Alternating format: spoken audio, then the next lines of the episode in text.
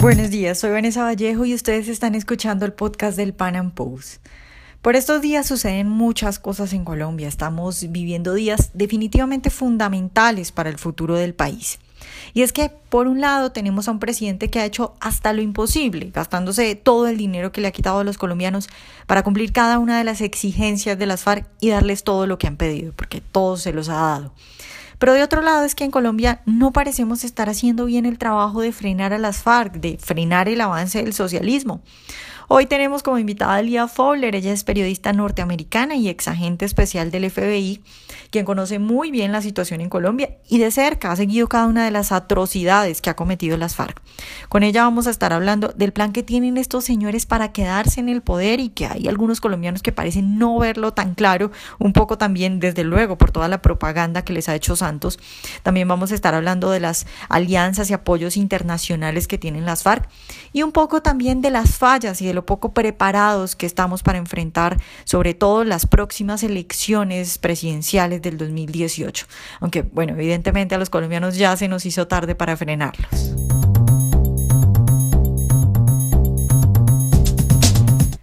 Lía Fowler, buenos días y muchas gracias por estar hoy con nosotros.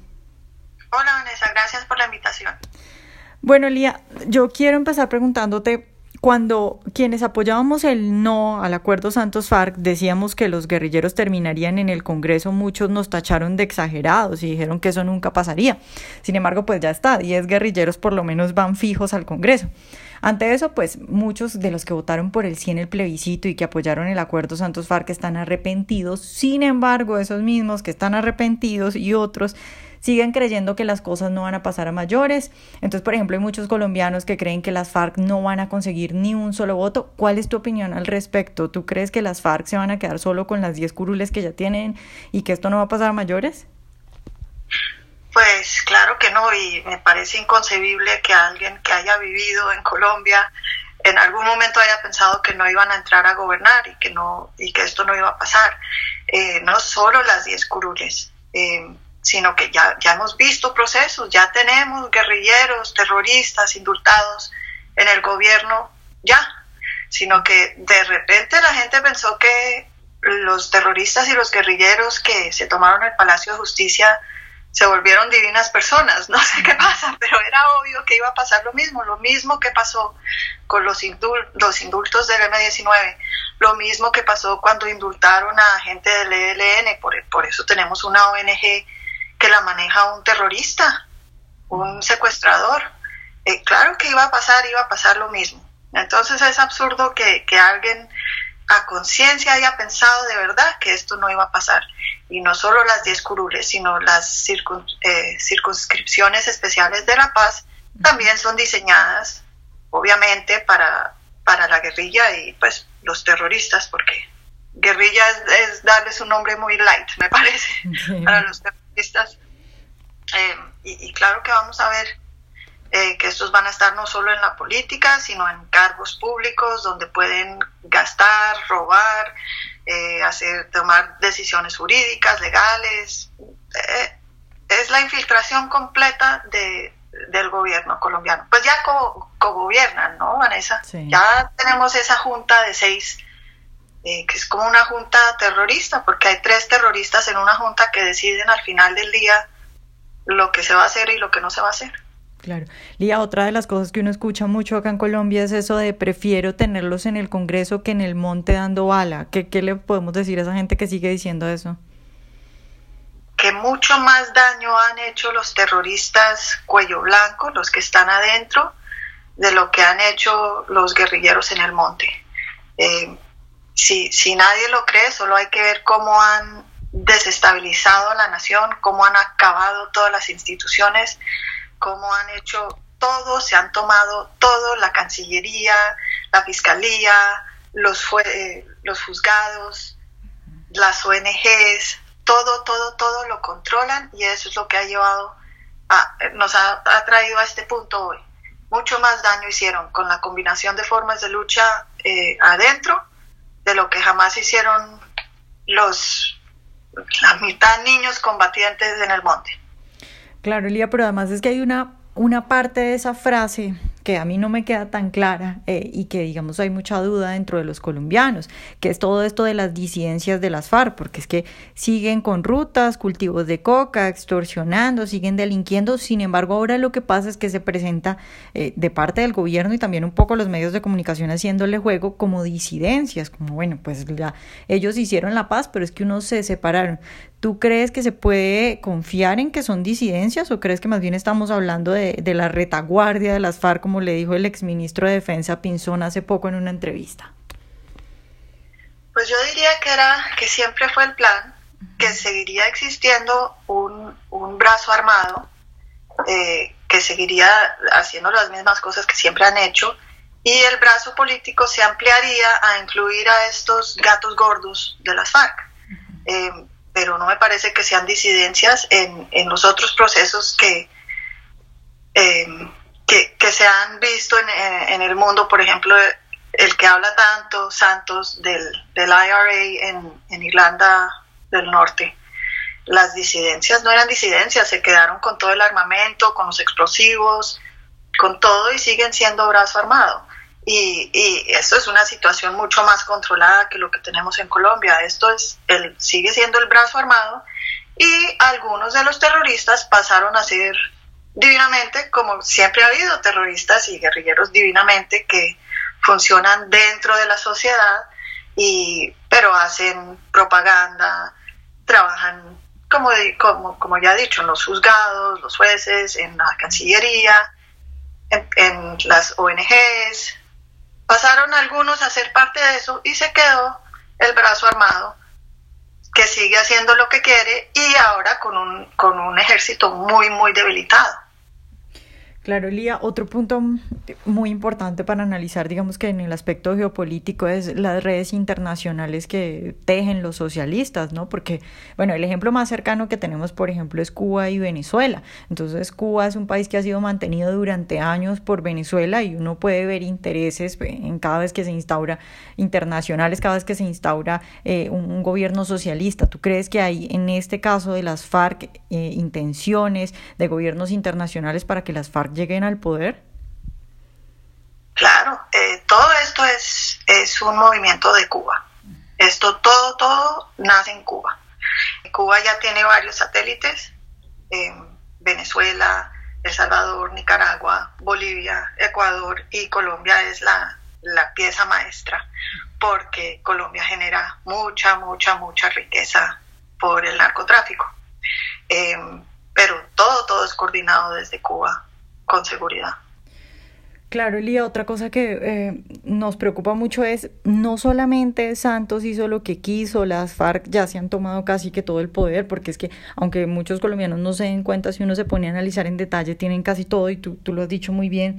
Eh, otra, otro punto es qué se está haciendo para echar para atrás eso. Tú ¿Cómo ves la reacción de los colombianos, un poco la reacción de eh, la oposición en Colombia? ¿Tú crees que sí se está trabajando para dentro de un año que van a ser las elecciones poder frenar eso o crees que definitivamente estamos dormidos y, vamos mal en eso? Pues me parece que sin, sin quitarle méritos a alguna gente que realmente está tratando de...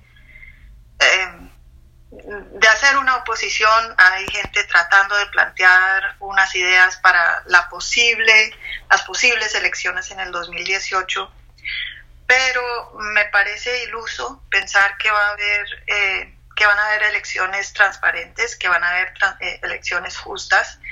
Em, trampas va a haber de todas partes, me parece eh, ingenuo.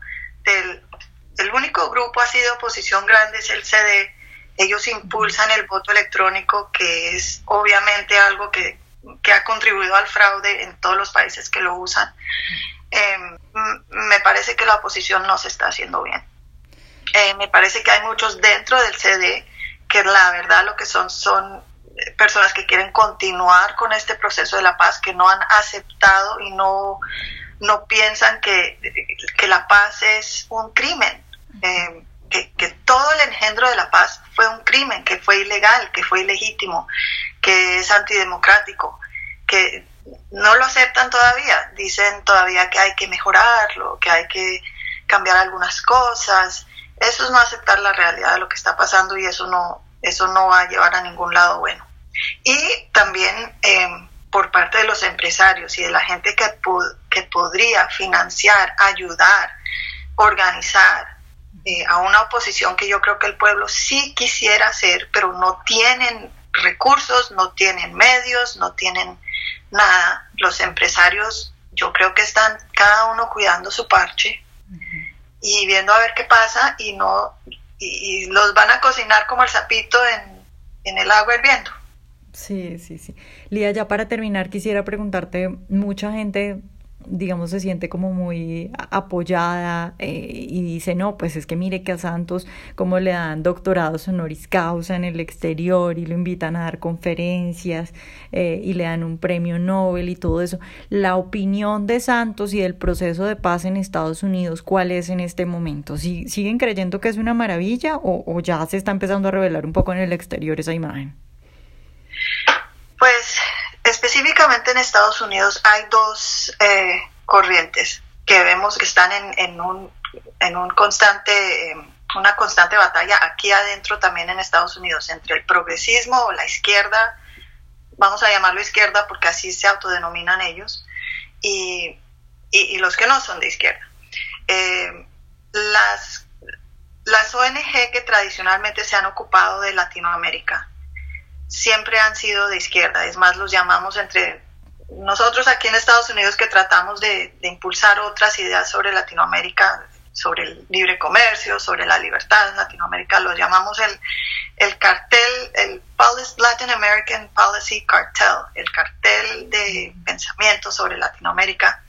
Es gente que lleva toda una vida impulsando ideas izquierdistas, ideas de comunismo en Latinoamérica y también eh, cierto mercantilismo, porque sí también quieren promover que vaya gente a hacer inversión en Latinoamérica, que haga su negocio y se vaya, como Bernard Aronson, que no está ahí por toda la vida, sino hacer un negocio y luego salirse.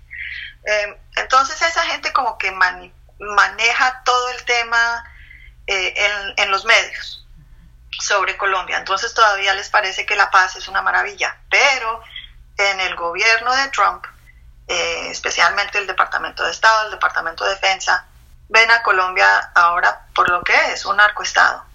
Entonces, en el Departamento de State Department, eh, Departamento del Estado, que es como la Cancillería, todavía la mayoría de la gente ahí es la misma que estaba cuando Obama, cuando apoyaron el proceso de paz. Em, pero en las otras, eh, porque no han llenado esos puestos, no sé por qué.